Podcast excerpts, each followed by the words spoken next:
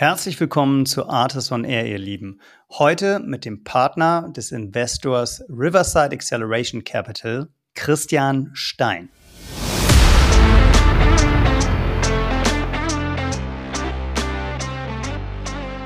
Das Verhältnis zwischen Burn und Wachstum ist ja vielleicht vielen erstmal so klar, ne? oder zumindest denken das viele so, naja, will ich mehr wachsen, dann muss, brauche ich auch mehr Geld, dann habe ich einen höheren Burn. Ähm, was viele dabei so ein bisschen außer Acht lassen, ist, dass das natürlich auch mehr Risiko darstellt. Ähm, da werden jetzt viele auch so sagen, vielleicht die jetzt dazuhören, ja, also ist ja offensichtlich, ne?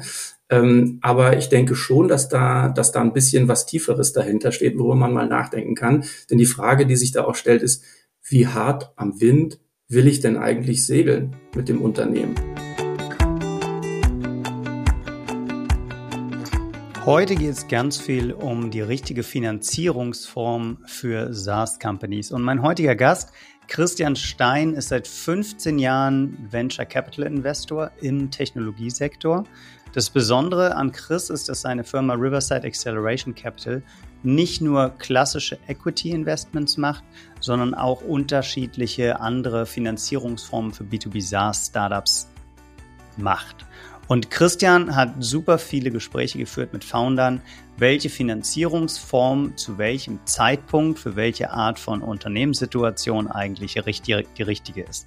Deshalb sind wir da tiefer reingegangen und führen euch da einfach mal durch. Ich fand es ein super spannendes Gespräch, habe viel darüber gelernt, wie breit eigentlich der Strauß an Finanzierungsformen ist und denke, dass wir euch in den nächsten 45 Minuten einen guten Überblick über verschiedene Finanzierungsformen für B2B SaaS Founder schaffen können. Viel Spaß mit Christian Stein und mit mir, Janis Bandowski.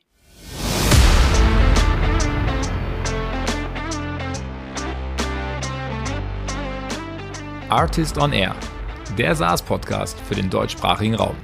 Wertvolle Tipps von erfolgreichen Gründern, Top-Investoren und führenden Industriepartnern – die euch bei der Skalierung eures Unternehmens schnell und unkompliziert weiterhelfen. Zusammengestellt von Janis Bandorski, Julius Göllner und Matthias Ernst. Bevor es jetzt richtig mit dem Podcast losgeht, muss ich euch noch auf eine News aus dem Hause Artist hinweisen.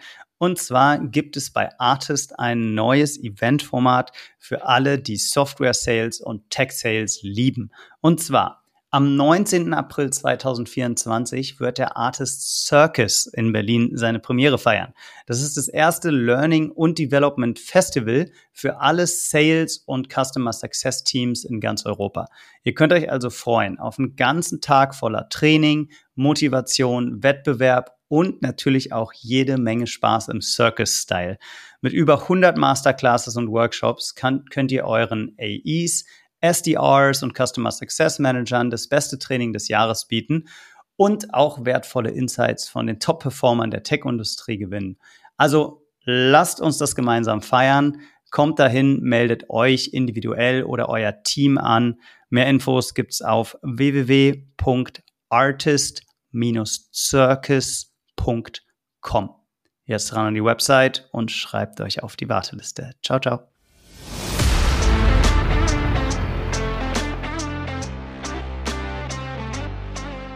Hallo Christian, herzlich willkommen bei Artist on Air. Hallo, freut mich sehr hier zu sein.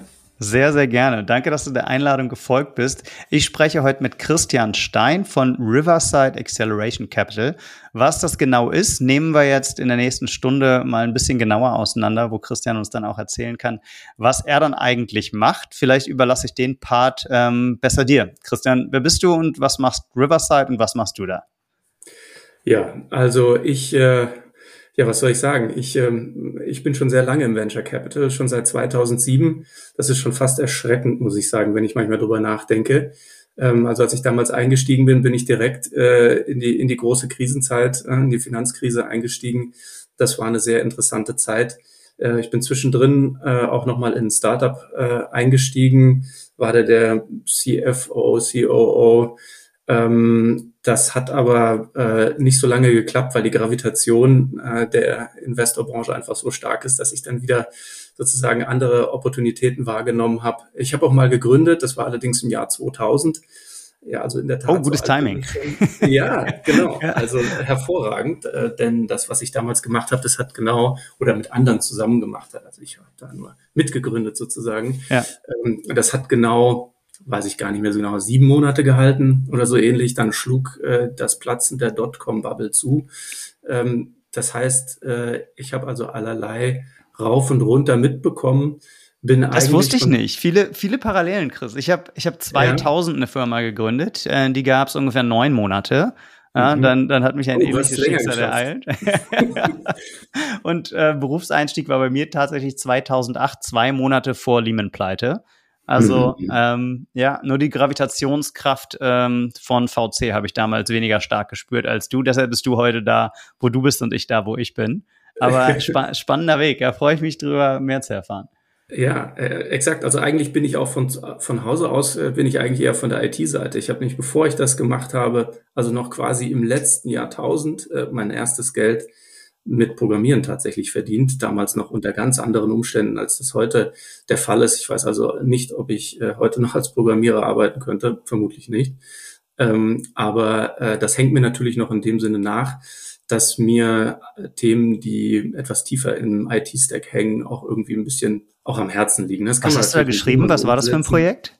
Ach, das waren damals, äh, war das eher Projektarbeit, die ich im Rahmen meines Studiums halt gemacht habe, um mir ein bisschen was nebenbei zu verdienen. Aha. So würde ich es mal eher sagen. Es waren unterschiedlichste Dinge äh, für eine Anwaltskanzlei, ein kleines Programm äh, zur äh, Klientenverwaltung, äh, Webseiten natürlich waren damals super hot, ne? Kannst ja, du denken, ja. Ende der 90er, also die ersten. Flash, HTML, so. Ja, Flash damals war damals noch nicht so, ja. Es war dann eher so HTML und wenn man äh, bei CSS gut drauf war, dann war das, war man dann irgendwie der, der Champ, ja. Also ja. ich meine, das ist wirklich lange her. Da also ne, 65k Modem, äh, 56k Modem und so, das waren eher so die Zeiten. Naja, egal, darüber wollen wir ja eigentlich gar nicht reden. Zwischendrin war ich noch äh, bei ein paar äh, größeren Beratungen, BCG zum Beispiel, ein paar Jahre. Also ich bin so äh, quer äh, durch das Universum gesegelt, von IT über Beratung, jetzt äh, Startup-Erfahrung, Geschäftsführererfahrung und jetzt eben die meiste Zeit eigentlich rückblickend äh, im Venture Capital. Mhm. Okay, und seit wann bei Riverside? Seit äh, 2020. Also ich mh, komplettiere bald mein drittes Jahr dort. Und das ist, muss ich sagen, eigentlich äh, das Spannendste, äh, was ich in dem Space bis jetzt gemacht habe, weil wir auch ein bisschen anders sind als andere. Ich nehme an, dass das jeder behauptet, der hier sitzt äh, als Investor. Aber zumindest habe ich äh, sozusagen, unser Approach ist insofern ein bisschen anders, als dass wir auch tatsächlich äh, ein bisschen, bisschen anders sind. Also weil wir investieren nicht nur mit dem guten alten Eigenkapital, so wie das ein normaler VC macht, sondern wir investieren auch mit einer nicht verwässernden äh, Form von Kapital, die äh, eine, eine Umsatzbeteiligung ist. Das also ist dann so. Revenue ein Revenue-Based Finance-Modell, ne? Ja, da könnten wir jetzt sozusagen in, ein, äh, in eine Paralleldiskussion abgleiten. Ähm, weiß ich nicht, ob wir die Zeit dafür haben.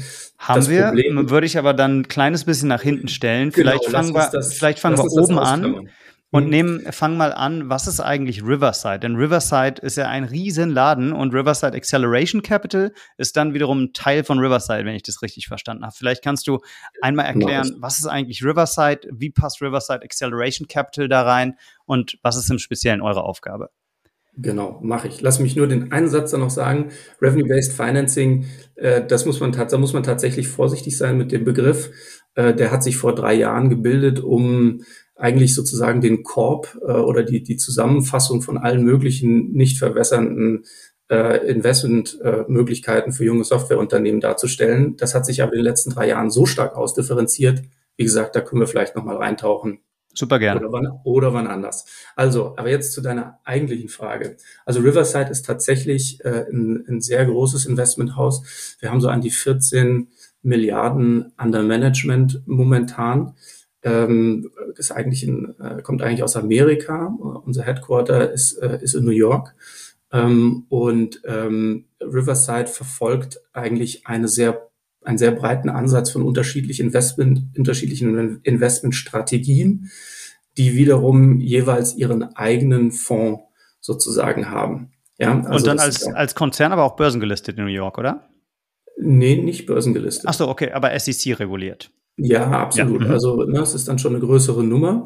Und äh, die, wir verfolgen sozusagen diese unterschiedlichen Strategien in unterschiedlichen Fonds, wie ich sagte, und die haben dann immer unterschiedliche Investmentstrategien. Und da gibt's äh, die Flaggschiffe sind da eher das klassische, ähm, äh, würde ich mal sagen, Leverage Buyout-Themen, also klassisches Private Equity, mehr so im Mid-Market-Segment, wie man so schön sagt.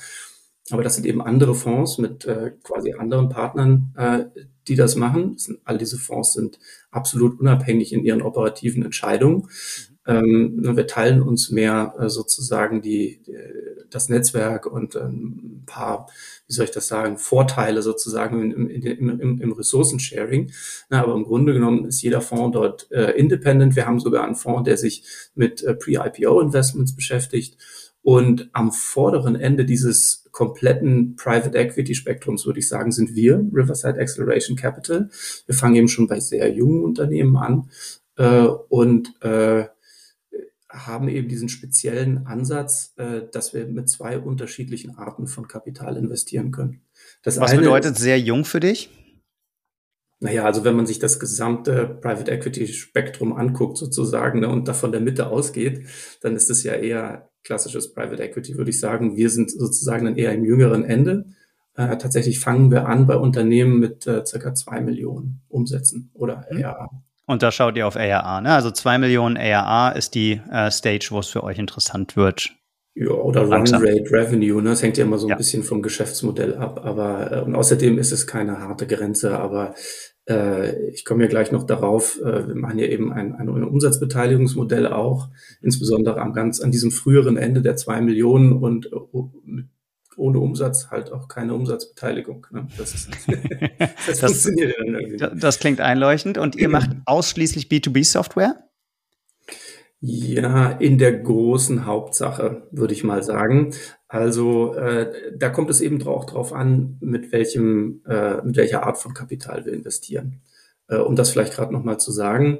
Äh, wir haben also zwei unterschiedliche Töpfe, aus denen wir investieren können. Das eine, ich sage, ist eher traditionelles Growth Equity. Da investieren wir so bis 15, vielleicht auch 20 Millionen, äh, entweder als Lead oder Follower äh, in gut wachsende Softwareunternehmen und da fokussieren wir tatsächlich sehr hart auf, äh, auf B2B SaaS, äh, würde ich sagen. Und das ist so das Modell, sage ich mal, wie, wie man es kennt, ne? also Geld gegen Anteile im Unternehmen. Für Unternehmen, die vielleicht noch nicht ganz so weit sind, dass sie wirklich ein großes Wachstumsinvestment verdauen können ähm, oder damit auch wirklich äh, effizient was anfangen können, äh, sind wir eben mit dieser Umsatzbeteiligung, mit diesem Umsatzbeteiligungsmodell am Werk und dort investieren wir so zwischen eins und fünf Millionen in Unternehmen so ab zwei Millionen ARR oder Revenue Run Rate, wie gerade schon gesagt. Und das Besondere daran ist eben, dass wir dort nicht Geld für Unternehmensanteile geben, sondern eben für Umsatzanteile.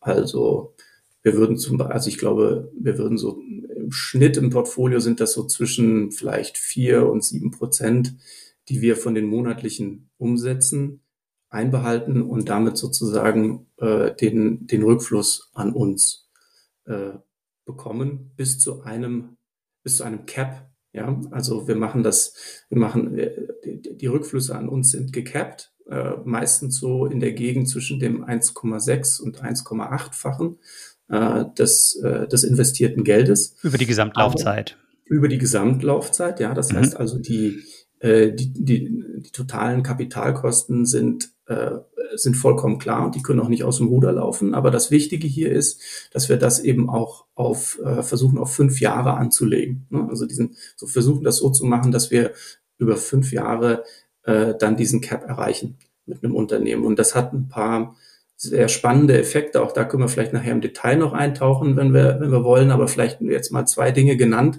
die, die ich für sehr wichtig halte.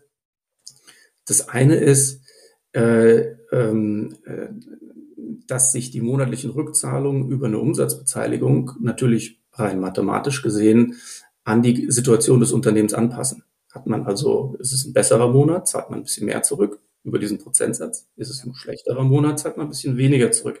Das heißt, wir verwandeln quasi äh, Finanzierungskosten in direkte Umsatzkosten. Wenn man das so möchte. Ne? Also es ist dann wie so eine Art Cost of Goods Sold, was quasi prozentual mit dem Umsatz mitläuft und deshalb natürlich einen leichtgewichtigen Charakter hat. Ja. Der andere Vorteil ist, und ich glaube, das ist was, äh, wir hatten gerade schon über Revenue-Based Financing geredet und über diesen Kosmos der nicht verwässernden Finanzierung. Das ist etwas, äh, wo ich glaube, da sollte man, da sollten Unternehmer und, und, und, und CEOs, CFOs einen größeren Fokus drauf legen, als ich das in den letzten zwei, drei Jahren so mitbekommen habe. Das ist nämlich äh, die Charakteristik ähm, des Cashflows in der Rückzahlung. Ne? Also wann zahle ich eigentlich wie viel zurück? Und das ist sehr relevant für ein wachsendes Unternehmen, das natürlich jeden Euro quasi heute braucht, um ihn in Wachstum zu, äh, zu investieren und, und nicht so sehr morgen, wo man ja hoffentlich dann größer ist. So, und wenn man jetzt mit einem, äh, sich mit einem Umsatzbeteiligungsmodell finanziert, ähm, in einem wachsenden Unternehmen, dann bedeutet das auch, dass man äh, in den letzten Jahren viel mehr zurückzahlt als in den ersten Jahren. Auch ein mathematischer Zusammenhang. Heute ist der Umsatz klein, in fünf Jahren ist der Umsatz groß. Das heißt, auch die Rückzahlung ist heute klein und in fünf Jahren eben größer.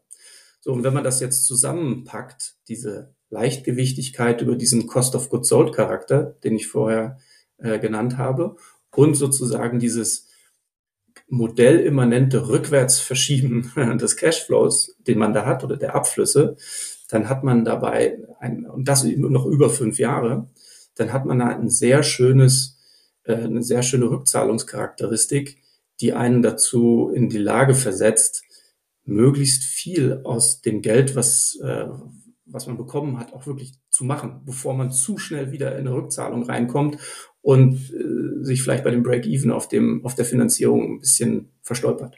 Verstanden. Okay, klingt für, klingt für einen Gründer jetzt erstmal ganz attraktiv, heißt aber auch, ähm, dass ihr hinten raus ähm, dann mehr Risiko habt als Fonds und ähm, bei euren, äh, bei euren, L also die LPs sind dann ja gecapped. Du sagst, ähm, die Rückflüsse sind vielleicht auf das 1,6 bis 1,8-fache vom Gesamtinvestment gecapped. Welche KPIs, welche Kriterien müssen denn Unternehmen, für die das in Frage kommt, erfüllen, damit ihr euer Risiko da auch mitigieren könnt? Ja, das ist eine sehr gute Frage und das ist natürlich unser Job. ne, also äh, wichtig ist natürlich, dass die Umsätze, ähm, sagen wir, einen stabilen Charakter haben über Zeit. Ne? Also äh, Umsätze, die stark fluktuieren über die Monate, sind natürlich schwer für uns, weil sie schwer vorhersagbar sind. Klar. Und äh, insofern auch quasi so statistische Aussagen wie, was weiß ich, Churn und Retention und die ganzen Metriken, die da dranhängen, die haben da natürlich weniger zu sagen. Das ist ja recht logisch. Ne? Also je volatiler sozusagen mein Umsatz ist, desto weniger Sinn macht es eigentlich über Churn und Retention zu reden als eine statistische Größe.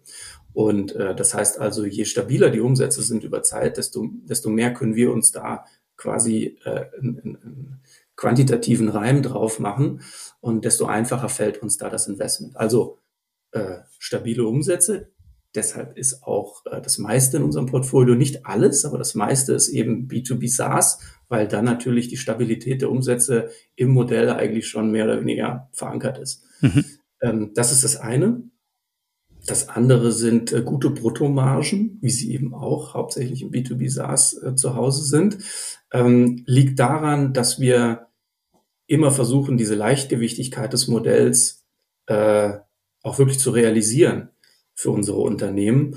Und ähm, wenn man eine niedrige Bruttomarge hat und davon quasi noch, ich sag mal, fünf Prozent Revenue Share als Beispiel weggeben muss, dann tut das nicht so ist das nicht so angenehm. Ne? Also wenn ich eine 25-prozentige Bruttomarge habe aus irgendeinem Grund, also ich nicht vielleicht ein serviceorientiertes Geschäft oder hardwareorientiert oder wie auch immer, äh, dann tut das natürlich weh, von 25 auf 20 Prozent ne? in, dem, ja. in, Cash zu gehen, mit dem ich dann was anfangen kann auf der operativen Ebene. Wenn ich eine Bruttomarge habe von 80, 75 oder was auch immer und davon 5 Prozent weggebe, Prozentpunkte, dann ist das, fällt das natürlich viel einfacher. Was mit Wachstum? Schaut ihr euch ähm, exklusiv Unternehmen an, die auch ein gewisses Wachstum zeigen? Und wo, wo liegt da so die, die Grenze, unter der es kritisch wird?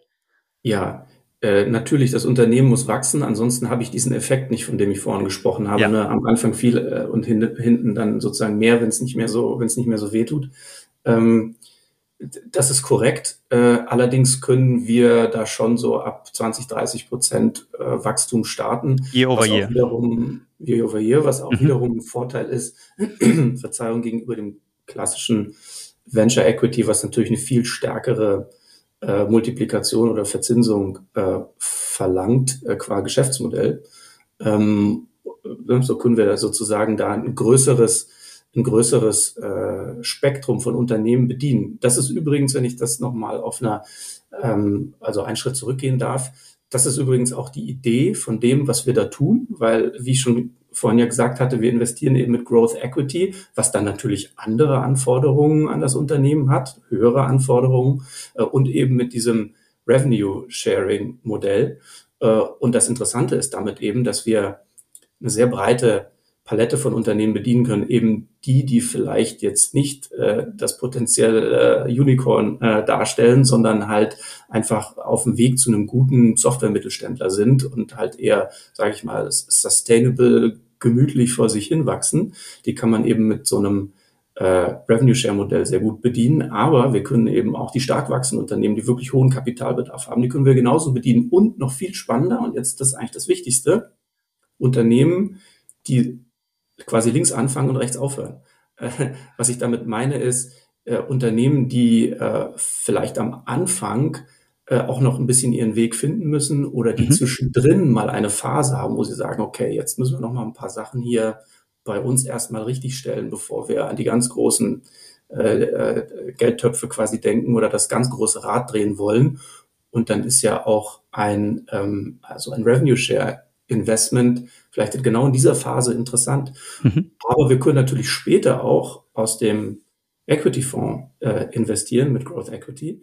Und das ist eigentlich dann so die Königsklasse. Das passiert bei den, äh, nicht, nicht bei allen Unternehmen natürlich bei uns im Portfolio, aber bei einigen äh, haben wir das jetzt schon äh, so erlebt. Da haben wir erst eins, zwei oder sogar dreimal mit äh, einer Umsatzbeteiligung investiert um, das, um dem Unternehmen zu helfen, mit so wenig Verwässerung wie möglich ähm, vielleicht eben die, die ein oder andere Aufgabe noch zu erledigen, bis sie dann so weit waren, dass sie wirklich mit einem ähm, mit einem effizienten, wiederholbaren Go-to-Market-Modell auch wirklich große Finanzierungsrunden äh, sinnvoll äh, nutzen zu können.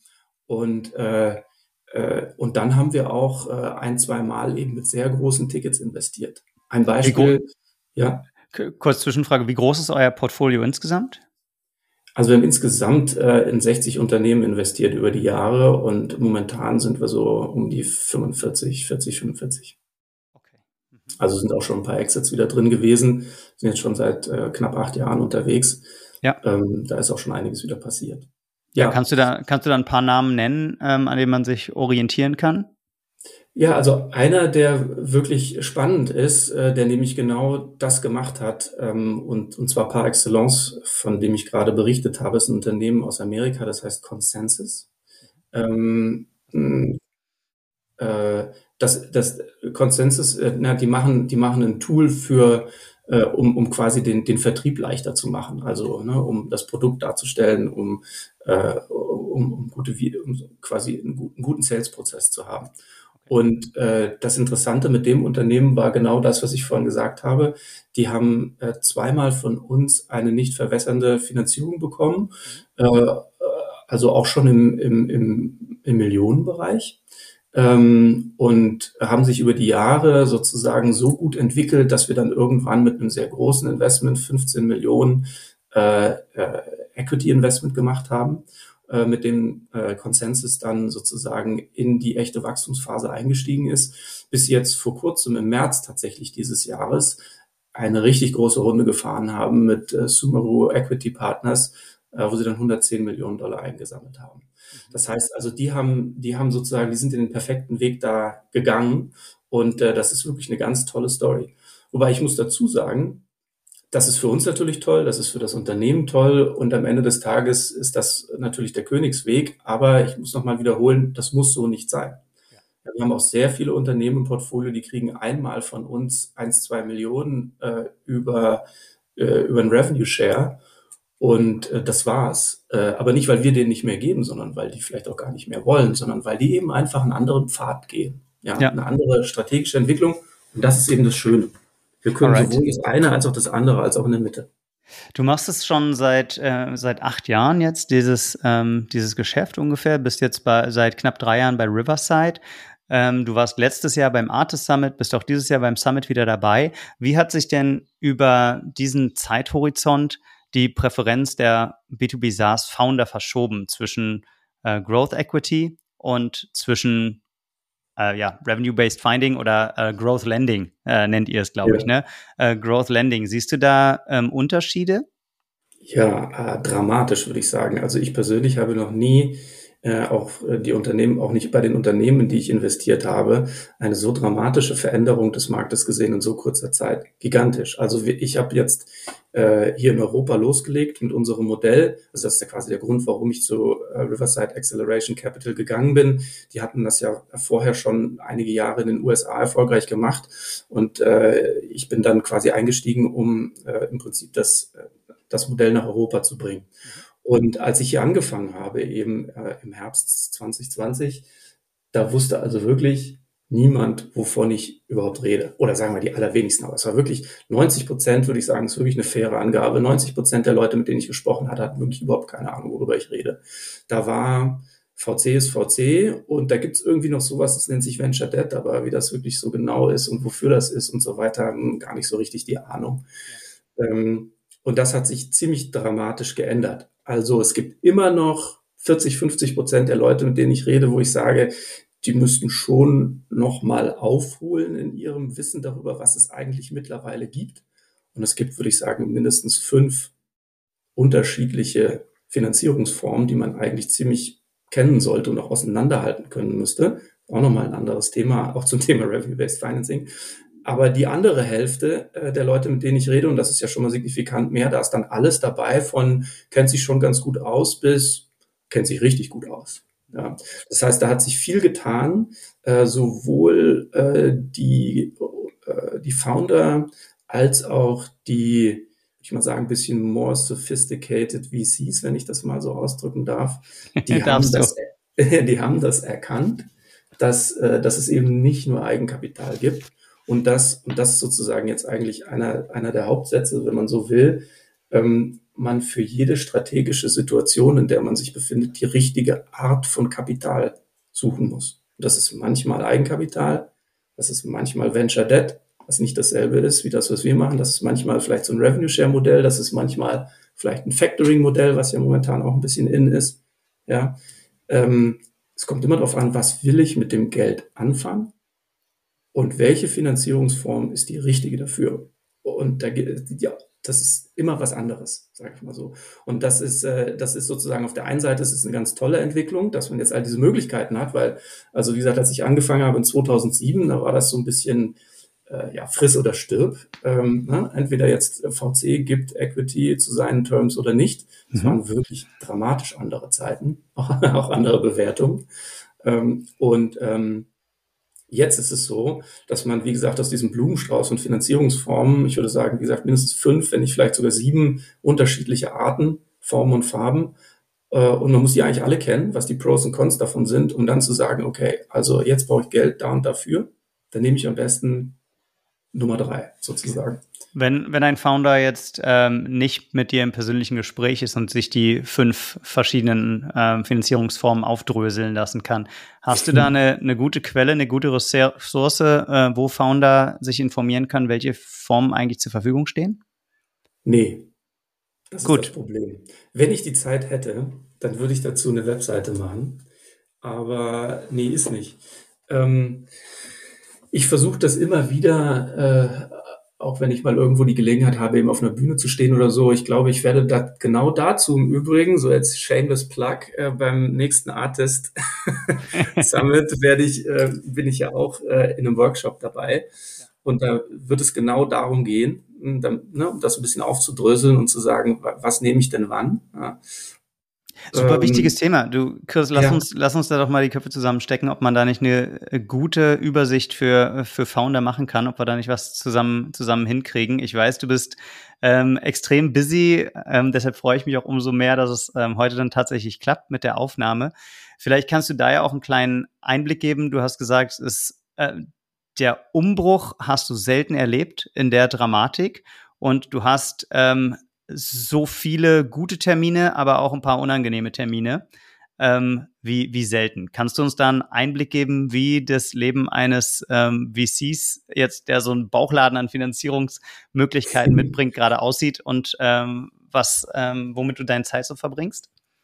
Ja, also tatsächlich muss ich leider sagen, es ist wirklich anspruchsvoll momentan, äh, denn äh, äh also ich äh, erwarte hier kein Mitleid, aber das ist einfach ein Spiegel der Zeiten, also das, was ich eben gerade schon erwähnt habe.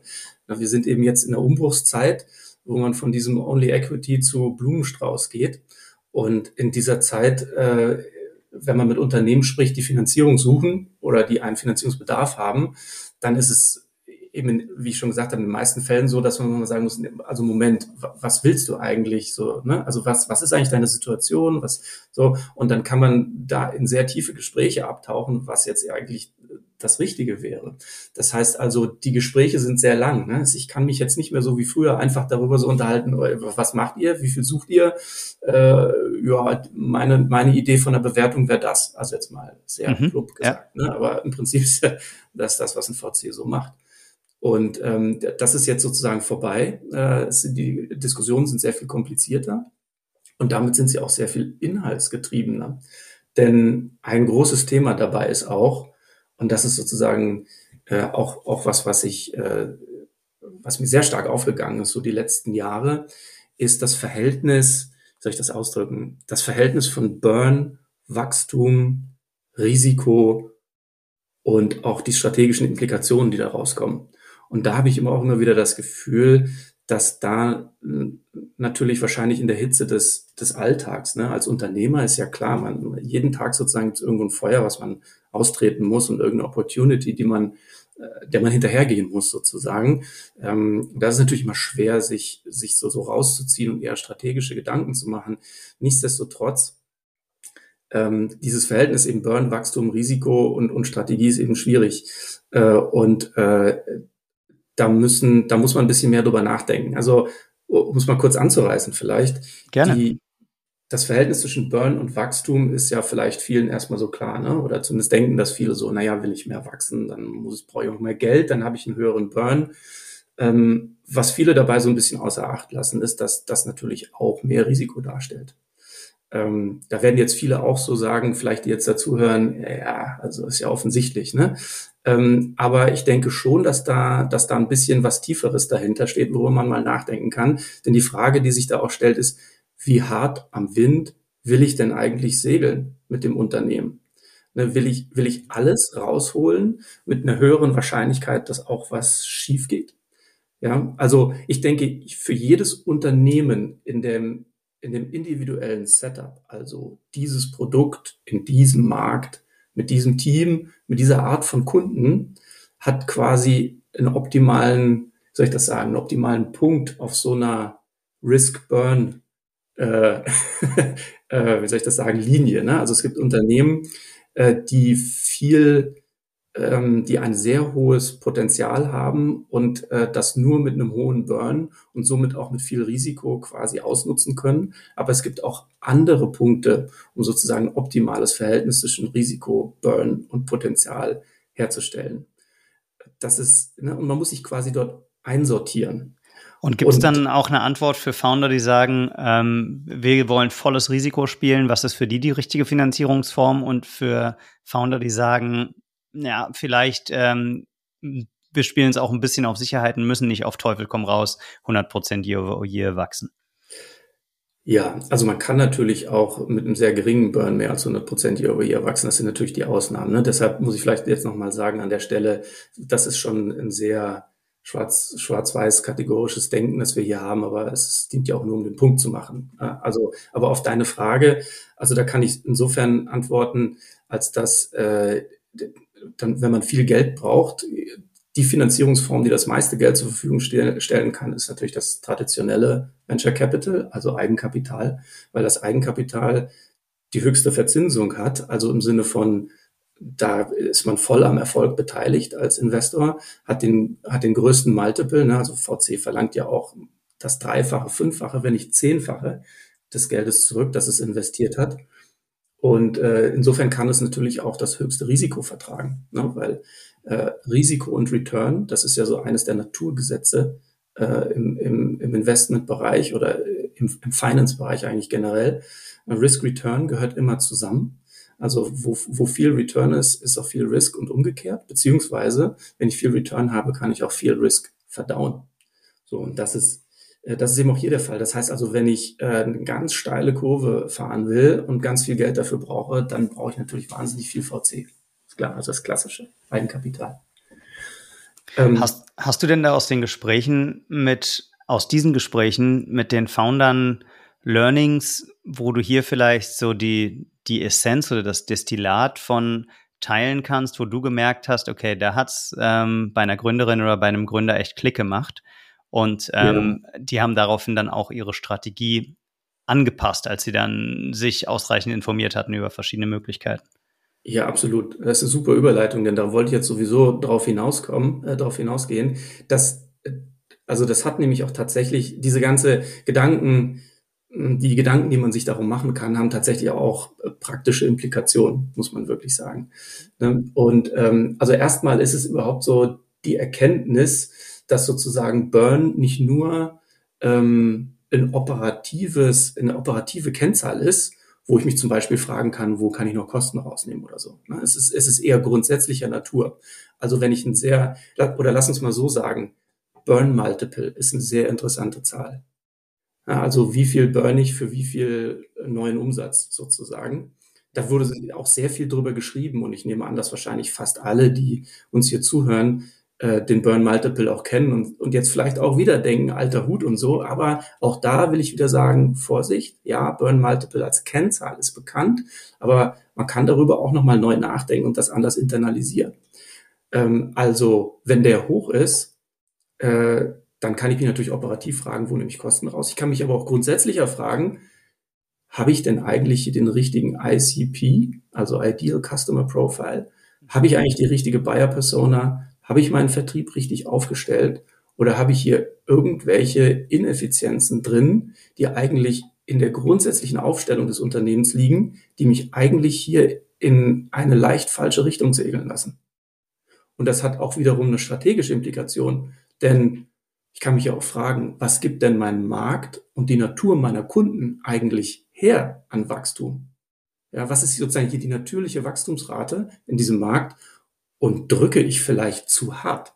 Ja, also ist quasi mein Burn zu hoch? Mhm. Deshalb, weil ich probiere, irgendwas aus einem Markt rauszupressen, was eigentlich vielleicht in dem Sinne oder auf die Art und Weise, wie ich es tue, gar nicht so richtig funktioniert. Also habe ich das Unternehmen richtig für diesen Markt aufgestellt. Und, und ich glaube, über den Burn Multiple mal in dieser strategischen Art und Weise nachzudenken, da habe ich also durchaus schon einige Groschen sozusagen fallen gehört. Und die hohe Kunst ist eben, das eigene Unternehmen dort einzusortieren ähm, und die strategischen und taktischen Maßnahmen entsprechend so zu bestimmen, dass man auch da quasi richtig hinkommt. Ja, dass eben das, wie ich am Anfang sagte, dieses Verhältnis richtig hinzukriegen zwischen Burn, Wachstum, dem Risiko, dass ich gehe und was ich damit am Ende rausbekommen kann. Denn äh, ich meine, unterm Strich ist es so, äh, zu viel Burn ist eben ein wahnsinnig hohes Risiko. Äh, und äh, zu viel Burn bedeutet auch wahnsinnig viel Kapitalbedarf, der sich dann eben am Ende höchstwahrscheinlich gar nicht, also zumindest bei einem hohen Burn Multiple, sich höchstwahrscheinlich gar nicht in Unternehmenswert konvertieren lässt, was wiederum eine Verwässerung bedeutet, was sozusagen das ganze unternehmerische Unterfangen, also deshalb geht ein Unternehmen nicht gleich unter, ne? äh, aber das ganze unternehmerische Unterfangen eigentlich äh, in, in, in Frage stellt, sozusagen. Ich hatte hier vor einigen Wochen im Podcast den Michael Jonsson, einen der äh, Founding-Partner von Ox. Ähm, Ox Venture Capital ist ein VC aus ähm, den Nordics. Und der hat gesagt, ähm, es ist das Zeitalter des, der Effizienz und was Founder eigentlich jetzt tun sollten, ist tatsächlich ihr ICP hinterfragen. Und wenn mhm. die Burn zu hoch ist, sich insbesondere fragen, wer ist wirklich meine Core-Klientel?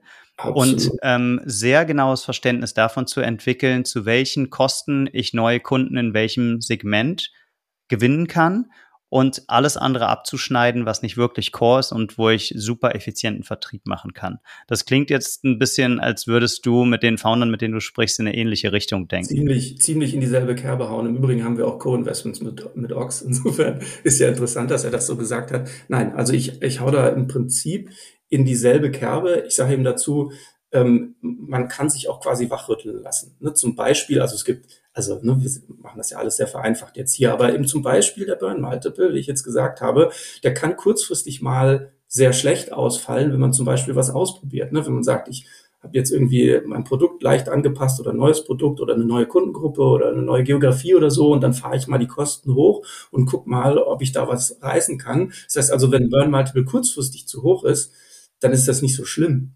Aber wenn das längerfristig der Fall ist, dann muss ich mich eben schon fragen, ob ich da wirklich jenseits von meinen täglichen Herausforderungen eigentlich hier das Unternehmen richtig aufgestellt habe. Ob ich der, ob ich der richtigen Hypothese dahinterher jage oder genau, wie eben auch der Kollege jetzt gesagt hat, bin ich dem richtigen ICP auf der Spur?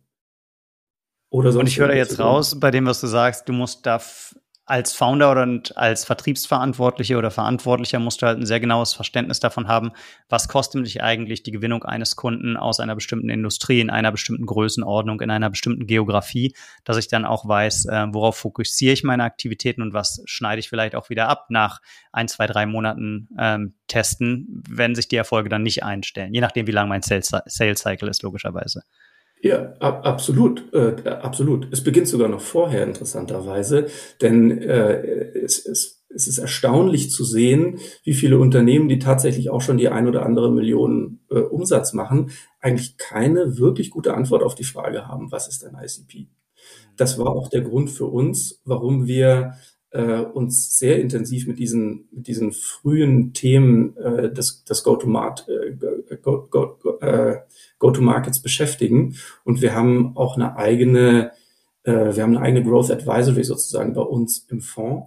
Das ist äh, äh, im Prinzip ein Fulltime-Partner bei uns, der selber ein sehr erfolgreicher Unternehmer äh, äh, im Silicon Valley war, der die Reise von 5 auf 500 ein paar Mal gemacht hat, so wie ich das gerne ausdrücke.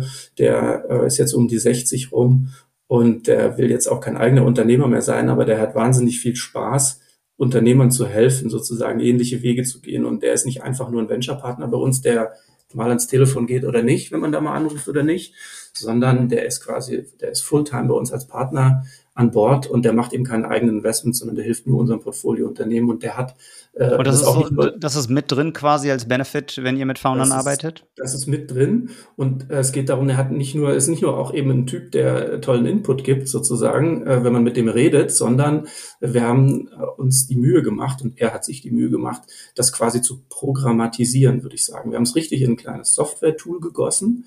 Ähm, wir nennen das unser Revenue Acceleration System. also vielleicht ein bisschen hochtragend, aber wir hoffen natürlich, dass, dass es so funktioniert, äh, wo Gründer im Prinzip über ein, ich würde mal sagen, Frage-Antwort-Spiel durch einen gewissen Prozess geht und erstmal das eigene, die eigene Situation analysiert. Ja, da kommt dann zum Beispiel raus, nee, also, nee, der ICP ist eigentlich irgendwie gar nicht so richtig da oder ist äh, vermutlich falsch oder sowas. Und dann daraus einen individuellen Pfad entwickelt, was man eigentlich nacheinander tun oder reparieren muss in Schritten, um in ein skalierbares Go-to-Market-Modell reinzukommen.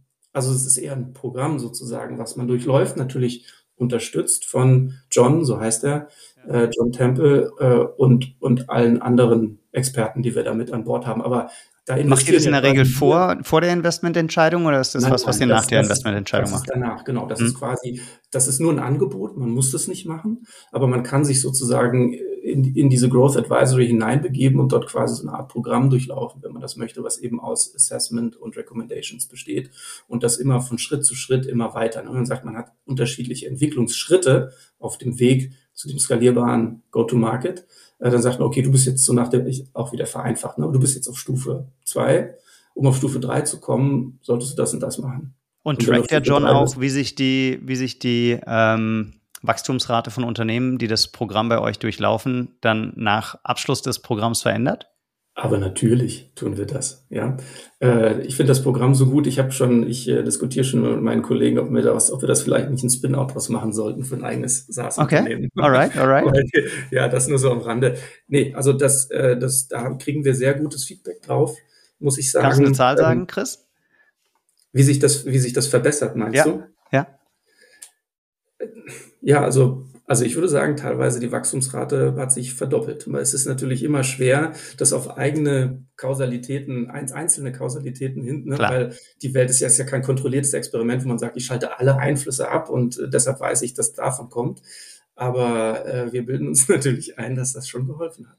Ja, okay, wow. Ja, also auf jeden Fall, um vielleicht auf den einen, äh, auf, den, auf das eigentliche Thema, also auf den Inhalt sozusagen nochmal zu, zu sprechen zu kommen das ist also in den letzten Jahren gerade eben im Kontext des sich verändert habenden Marktumfeldes, ne, also mehr Effizienz, äh, weniger, weniger Kapitalverfügbarkeit, all das, was, was ja schon wahrscheinlich hundertmal äh, in der Presse schon erwähnt wurde und auch hier wahrscheinlich im Podcast schon besprochen wurde, äh, gerade in diesem Umfeld ähm, und auch eben im Umfeld der sich verändernden Finanzierungsmöglichkeiten äh, muss man ein bisschen genauer hinschauen als früher, wo die Welt noch ein bisschen einfarbiger war. Mhm. Und äh, gerade solche Dinge wie Burn Multiple oder auch anderes, ja, also deut kann auf etwas hindeuten, wo man nochmal selbstkritisch hinterfragen muss. Und ich glaube, das, das ist das, äh, was ich wirklich mitgeben kann, weil ich sehe das Tag für Tag. Ich sehe Tag für Tag, dass Unternehmer die falsche Finanzierungsform wählen. Also jetzt auch nicht ständig, aber auch nicht selten. Und ich sehe auch Tag für Tag bei uns insbesondere natürlich auch bei Unternehmen im eigenen Portfolio, weil da guckt man ja dann, da, da lernt man ja auch dann viel über das Unternehmen Tag für Tag, dass eben dann doch solche Sachen wie ICP nicht wirklich stimmen und dass eben viel Burn dafür drauf geht, äh, eigentlich das richtige Produkt an den falschen Kunden zu verkaufen, um es mal mhm. platt zu sagen. Mhm.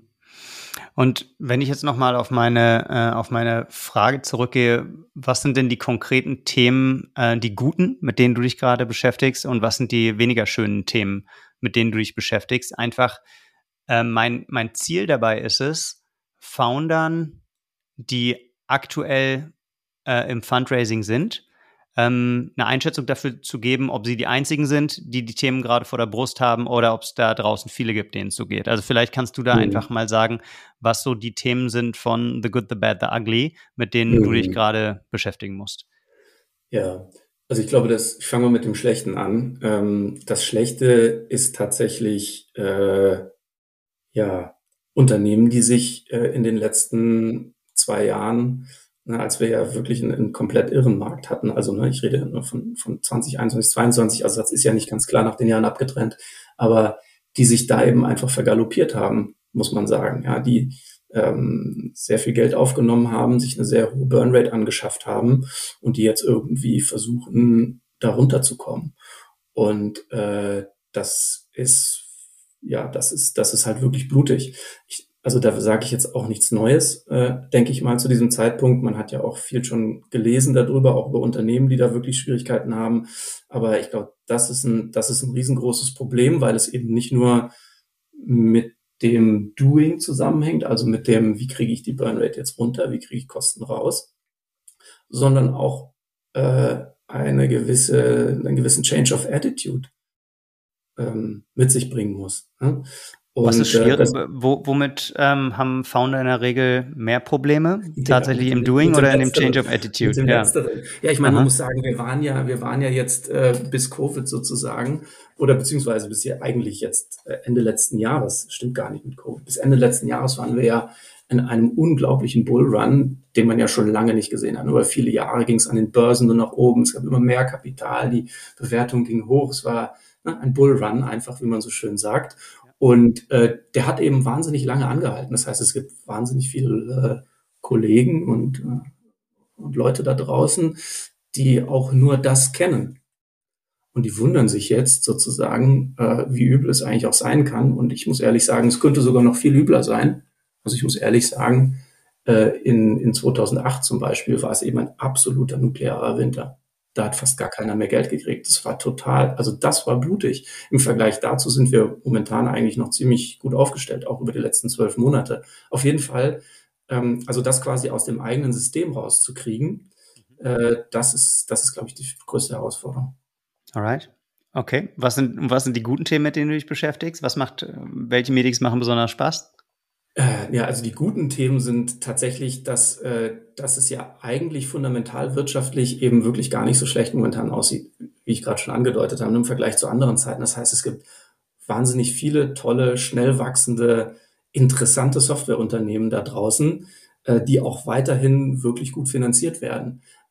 Ähm, wahrscheinlich ist es so, also da war ich jetzt noch nicht am Markt, aber man sagt ja so, äh, nach dem Dotcom-Burst, also Anfang der 2000er, da wurden eigentlich die Konzerne sozusagen, also die heutigen IT-Konzerne geschmiedet, äh, also äh, Google und so weiter. Äh, also weiß nicht, ob wir jetzt in so einer Phase drin sind, aber das vielleicht wäre vielleicht ein bisschen übertrieben. Aber durchaus, äh, ich glaube, es sind einfach momentan sehr interessante Zeiten mit einem sehr mit einer sehr großen Opportunität für sozusagen die, die, die wirklich gut sind. Ne? Weil man kann ja, man kann es ja auch mal anders sehen. Äh, die schwierige Phase, in der wir stecken, kann sagen, ja, vielleicht ist es der der eine, das, das marginale Unternehmen, was eben kein, kein Geld oder nicht mehr genug Geld bekommt, hätte es ja, also ne, muss, vielleicht war das auch gar nicht nötig, dass das Geld bekommt. Aber ja. äh, es ist ja nicht so, es ist ja auch da, es ist nicht schwarz-weiß, es ist ja nicht so, alle bekommen Geld oder keiner bekommt Geld, sondern es ist ja auch ein Spektrum. Es gibt immer die Unternehmen, die es einfach sehr schwer haben, Geld zu bekommen. Es gibt die Unternehmen, die sowieso in jeder Marktphase immer Geld bekommen, weil sie einfach wahnsinnig gut aufgestellt sind und tolle Idee und tolles Produkt haben und wirklich on to something sind. Und dann gibt's die in der Mitte und da bewegt sich sozusagen die Grenze zwischen wird finanziert oder wird gut finanziert, wird schlecht finanziert, je nach Marktumfeld, in dem man sich befindet. Und das rutscht quasi mal ein bisschen mehr nach links im Spektrum, mal ein bisschen mehr rechts. Aber da sind sozusagen die, da ist at the margin, wie man so schön sagt, sind die Unternehmen, die halt entweder finanziert werden oder nicht. Und das ist jetzt natürlich ein bisschen weiter in die etwas schwierigere Ecke gerutscht. Ähm, aber jenseits ne, dieser Grenze äh, gibt es einfach wahnsinnig viele Unternehmen, die wirklich gut sind, die wirklich finanziert, äh, viel Finanzierung bekommen. Und äh, da werden wir, da werden wir die nächsten drei, vier, fünf Jahre ähm, noch positiv überrascht werden, was für tolle Unternehmen jetzt. Das hätte ich gedacht, dass, dass du das eigentlich eher mit ein bisschen Time Lag siehst, weil die Unternehmen, die ähm, für dich hochgradig relevant sind, sind ja eher die dann schon zwei Millionen Recurring Revenue haben. Und das sind typischerweise Ausnahmen bestätigen die Regel. Ähm, keine Unternehmen, die erst vor sechs oder zwölf Monaten gegründet wurden, sondern welche, die vielleicht noch gegründet wurden in dem, äh, in dem Boom Cycle. Nee, so meine ich das auch. So mhm. meine ich mhm. das auch. Das war ja auch der Punkt. Okay. Also ich meine, ja. Google ist ja auch schon ein bisschen älter als 2002. Ne? Ja. Ähm, und, und, genau das ist der Punkt. Also das sind Unternehmen, die sind vielleicht noch in dem Tail-End der guten Phase entstanden, ähm, haben sich da auch schon ein bisschen was aufgebaut. Dann sind sie in schwere Zeiten reingelaufen, haben sich da durchgebissen, haben viel gelernt ähm, und äh, sind dann sozusagen aus dem Tal heraus in den nächsten Boom-Cycle reingestartet und äh, haben was richtig Krasses da gebaut. Und das ist das, was ich meine. Also es geht definitiv nicht um die Unternehmen, oder meinte ich jetzt gerade nicht, die in den letzten zwölf Monaten entstanden sind, sondern tatsächlich die vielleicht vor zwei, drei, vier Jahren entstanden sind und die über die nächsten zwei, drei, vier, fünf Jahre äh, was richtig Signifikantes hingestellt haben werden. Alright. Also wir haben auf jeden Fall einige ähm, Gründerinnen und Gründer in der Hörerschaft, die, denke ich, äh, für die es sehr relevant ist, was du erzählst. Wer nicht so lange warten will, um sich auf deinen Roundtable-Session äh, zu bewerben im Oktober beim Artist Summit, sondern ander vorher mal mit dir in Kontakt kommen will, was ist denn die beste Möglichkeit, mit dir in Kontakt zu treten, Christian? E-Mail, würde ich sagen. Ähm, also man kann mich auch auf, äh, auf LinkedIn anschreiben. Ähm, wenn man ein kleines bisschen mehr Geduld hat, da schreibe ich nicht jeden Tag zurück, aber da gucke ich auf jeden Fall auch natürlich immer rein. Dann bin ich ja auch aktiv. Also LinkedIn-Nachricht geht ähm, oder eine E-Mail könnt ihr auch schreiben, ist okay. Äh, das ist c-stein. Also, ja. Ja, hätte ich jetzt gefragt, wie, da, wie ist deine E-Mail?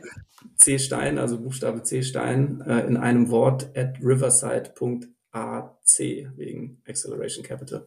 Wunderbar. Dann, dann haben wir das gemacht. Ich freue mich ehrlicherweise schon auf deine Roundtable-Session ähm, beim Summit. Es gibt noch ein paar Tickets für Founder, aber es wird auf jeden Fall ausverkauft sein und ähm, wird auf jeden Fall ein cooler Summit. Bevor ich dich gehen lassen kann, weißt du, wir haben die berühmte Abschlussfrage nach deiner Restaurantempfehlung. Von daher ähm, erstmal die Frage nach der Stadt, wo du hauptsächlich tätig bist. Christian, wo sitzt du denn? Äh, ich teile eigentlich meine Zeit so ein bisschen zwischen Köln und Frankfurt, muss ich sagen, aus, aus privaten Gründen. Aber du weißt ja, bin, bin sowieso fast, äh, fast überall. Du bist mobil, ist mir schon aufgefallen. Ja, ja, ja das muss, muss man wohl sein. Das dann, muss man wohl sein. Dann willst du einen Restaurant-Tipp abgeben für Frankfurt oder für Köln? Ja, das ist wirklich, das ist wirklich schwer.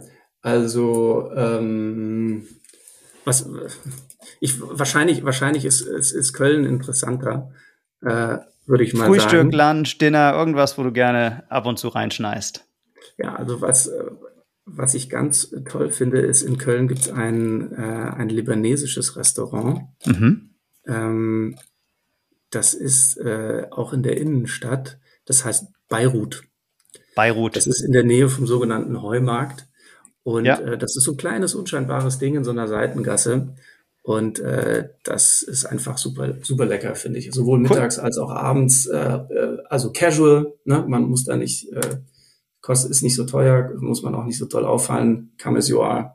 Super Ding. Vielleicht Beirut am Heumarkt nehmen wir auf jeden Fall auf die Artist-Website, auf die Restaurantempfehlungen auf. Ähm, ja, spannendes Gespräch. Äh, vielen Dank, dass du dir die Zeit genommen hast. Ich weiß, wie voll dein Kalender aktuell ist, Christian. Ach, das ist Und bei uns allen so. ich freue mich noch mehr, dich dann persönlich im Oktober in Berlin wiederzusehen beim Artist Summit. Danke dir. Ich freue mich riesig. Danke dir auch und ja, bis hoffentlich zum nächsten Mal.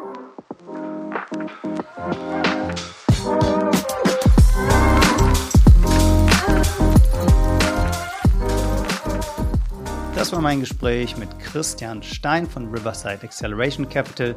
Den findet ihr auch auf LinkedIn oder wenn ihr weitere Fragen zum Thema richtige Finanzierungsform für euer Startup stellen wollt, dann könnt ihr ihn natürlich auch beim Artist Summit im Oktober in Berlin treffen.